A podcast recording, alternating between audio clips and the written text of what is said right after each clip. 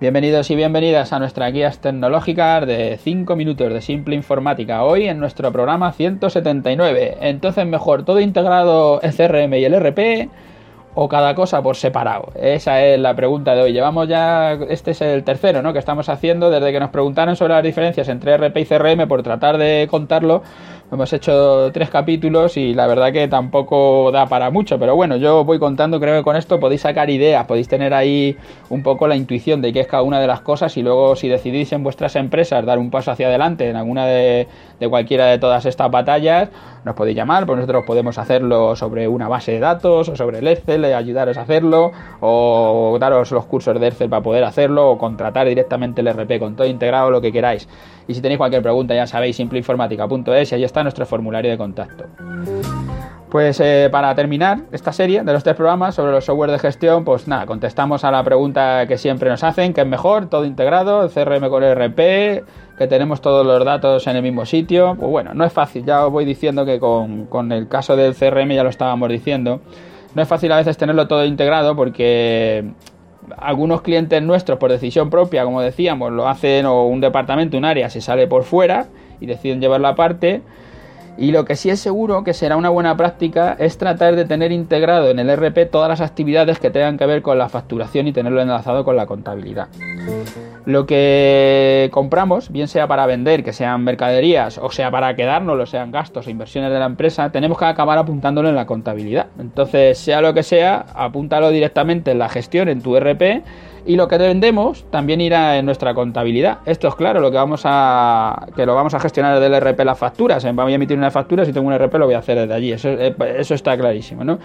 Si tenemos toda esta información metida en el sistema, lo que compro y lo que vendo, ahora tenemos que comprobar el almacén. Lo que compro entra en el almacén y hasta que no lo vendo, hasta que no emito una factura que me lo saca del almacén, eso estará en mi almacén sin facturar. Si miramos lo que dice nuestro software, de lo que tenemos en el almacén tiene que coincidir con lo que realmente tenemos y esto nos genera nuestra contabilidad. Lo que he comprado, lo que he vendido. Si he comprado y no lo he vendido, está en el almacén. Es así de sencillo. Entonces siempre hay un documento que acompaña a las mercancías para que la mercancía no se, no se, no se evapore, no se pierda, no se sepa dónde anda, ¿no? Entonces lo he comprado, no lo he vendido, está en el almacén. Lo he comprado, lo he vendido, pues tengo la factura y ahora tengo que ver si me han pagado. Y ya está. En el, en el fondo eso es una contabilidad, eso es una gestión. es muy sencillo. Pero si te saltas cualquiera de estos pasos, no introduces las facturas de compra, o no tienes en cuenta el almacén, o no lo compruebas por lo menos una vez al año, o, tu RP puede que no te esté dando por la información real. Entonces te da igual tenerlo todo integrado si no lo utilizas como se debe. ¿Qué más me da tener un RP con todo integrado si no estoy metiendo las facturas, no compruebo el almacén o no sé si lo he vendido porque no hago las facturas de venta, algunas sí, otras no o lo que sea? En cuanto no sigas todos los pasos, los RP pierden, pierden toda su funcionalidad. En muchas ocasiones instalamos los software de gestión o los programas de base de datos donde todo esto no se tiene en cuenta. Y lo que el cliente busca es ahorrar tiempo, tener el máximo número de tareas automatizadas para tardar menos tiempo en estas labores administrativas que, que tanto disgustos nos dan y que no queremos hacer. Para muchos de estos casos, la integración del CRM en el RP no tiene ningún valor eh, ningún valor especial. Pueden estar separados o pueden estar conjuntos eh, o si es que incluso el ERP pierde su, su, propia potencia porque el tener enlazado el ERP a la contabilidad es para que tanto en la contabilidad como en la gestión pues te estén dando los mismos cifras, ¿no? los mismos números. Y la parte más compleja de las empresas, que son las tareas que se tienen que realizar en el día a día, todas las actividades que pueden ser facturadas o no, pero que se necesitan para el trabajo, Suele ser complicado que exista una aplicación de gestión general que les valga o les dé todas las necesidades que tienen.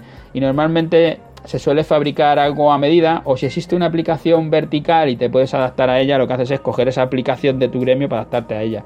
Cuando decimos una aplicación vertical nos referimos a un programa que cubre las necesidades de un sector concreto, a fontaneros o mecánicos o pintores o electricistas o ingenieros o, médicos, lo que sea. Existe una una aplicación para peluquerías y entonces pues te pone lo que es normal una peluquería, ¿no? Y cuando hablamos de un RP horizontal o genérico, se venden para cualquier tipo de empresa, que suele adaptarse peor a cada negocio concreto, pero que son, suelen ser más baratos y sueles tener multitud de ellos para poder elegir. Y por último es lo, lo, que nosotros recomendamos muchas veces, que es el hecho a medida. Es el propio para tu empresa y va a resolver tus necesidades. Es, eh, te será la opción más cara muchas veces, otras veces no, porque nosotros ya tenemos hasta bases de datos ya prefabricadas con clientes, presupuestos, facturas, más o menos lo que todo el mundo utiliza. Y por, por poco dinero, a lo mejor por 10 horas, 20 horas de trabajo, no sé, pues eh, puedes, eh, puedes personalizarla para ti y que te valga para hacer esa gestión del día a día, esas cosas que tienes que hacer, además de emitir tu factura, tus presupuestos y todas estas cosas. Bueno, pues eh, espero que con estos tres capítulos hayamos dejado claro un poco qué son los CRM, los RP, las la bases de datos y cómo, cómo decimos eso de que sí, puedes utilizar el Excel para llevar la, la, la, gestión de tu empresa y sí se puede hacer, claro, lo que estamos haciendo aquí, o llevar el CRM de tu empresa, ¿no? La gestión con clientes. Ya sabéis, gracias a todos los que nos escucháis a diario, ya sabéis, si pasáis por ahí o por iVoox, pues dejarnos allí vuestras valoraciones, vuestros me gustas que nos vienen bien para crecer. Gracias, hasta mañana.